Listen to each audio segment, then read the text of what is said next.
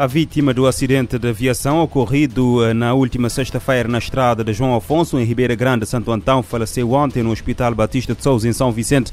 Walter Cruz era o único ocupante da viatura e sofreu uh, politraumatismo. A vítima foi transportada uh, para o Hospital Batista de Souza no dia seguinte ao acidente, mas não resistiu aos ferimentos e acabou por falecer. Ainda não são conhecidas as causas do acidente, mas a Infopress apurou que a vítima, um homem de 36 anos, seguia sozinho uh, no carro uh, de marca Suzuki Jimmy na estrada de João Afonso, no sentido Figueiral, que caiu de uma altura de mais de 50 metros. O acidentado que ficou preso na viatura foi socorrido em estado grave. Walter Cruz era professor de inglês no Liceu de Coculi.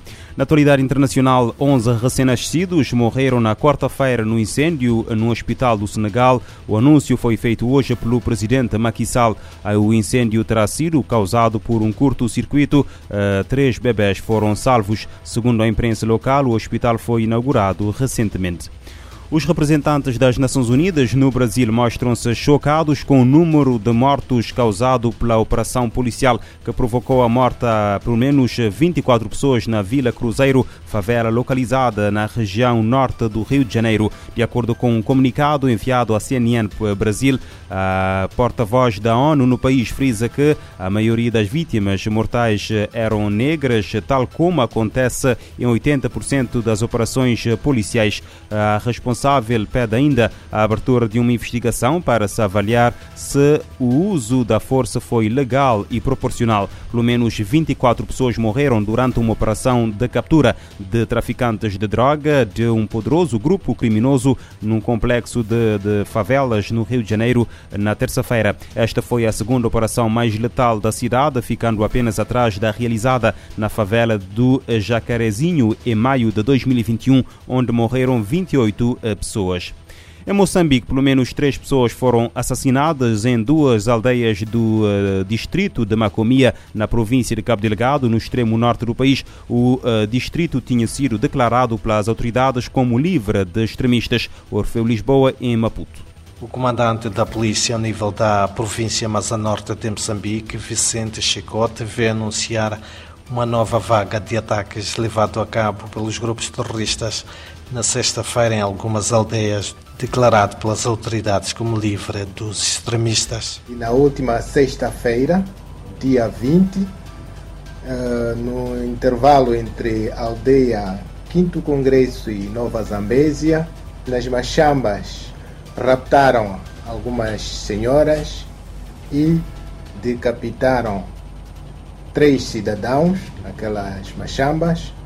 Depois progrediram para a zona de Enguida, também nas Machambas, onde degularam outras pessoas. O comandante da polícia ao nível da província de Cabo Delgado revelou, por outro lado, que os grupos terroristas estão em fuga depois de, na noite de domingo, terem atacado e roubado a comida da população em Ulumbe e na aldeia de Chicomo, ambos no distrito de Macomia, onde várias casas foram incendiadas de Maputo para a RFI Orfeu, Lisboa.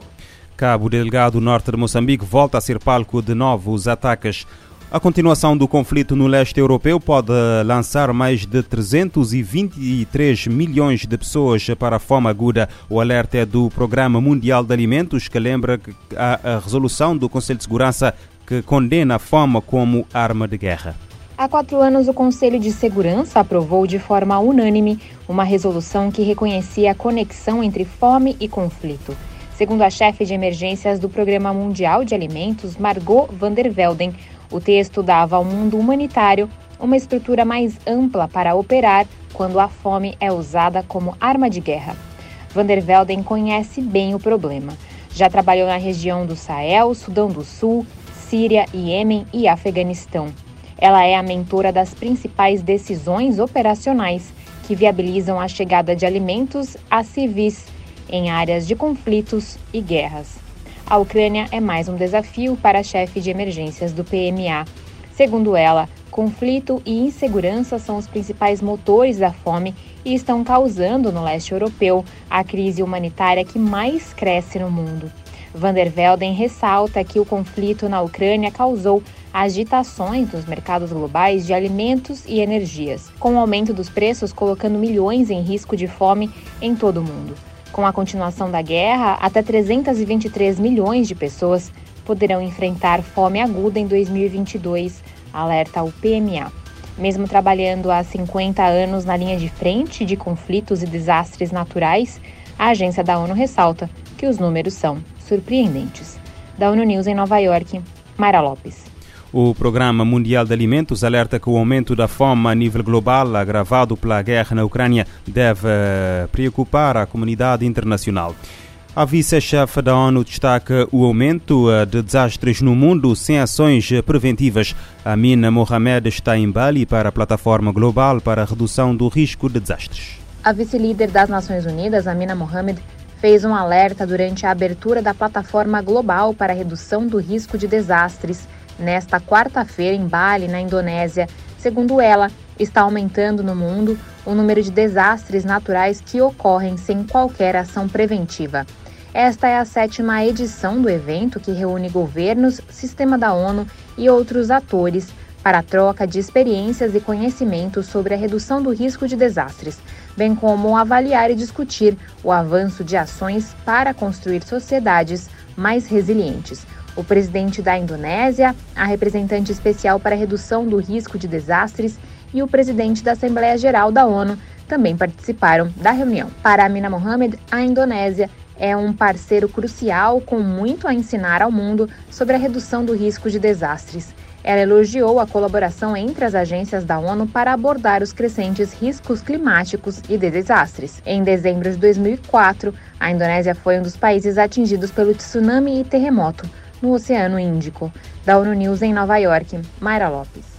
As Nações Unidas citam um estudo que estima a possibilidade de mais de um desastre por dia se medidas de gestão de risco não forem adotadas.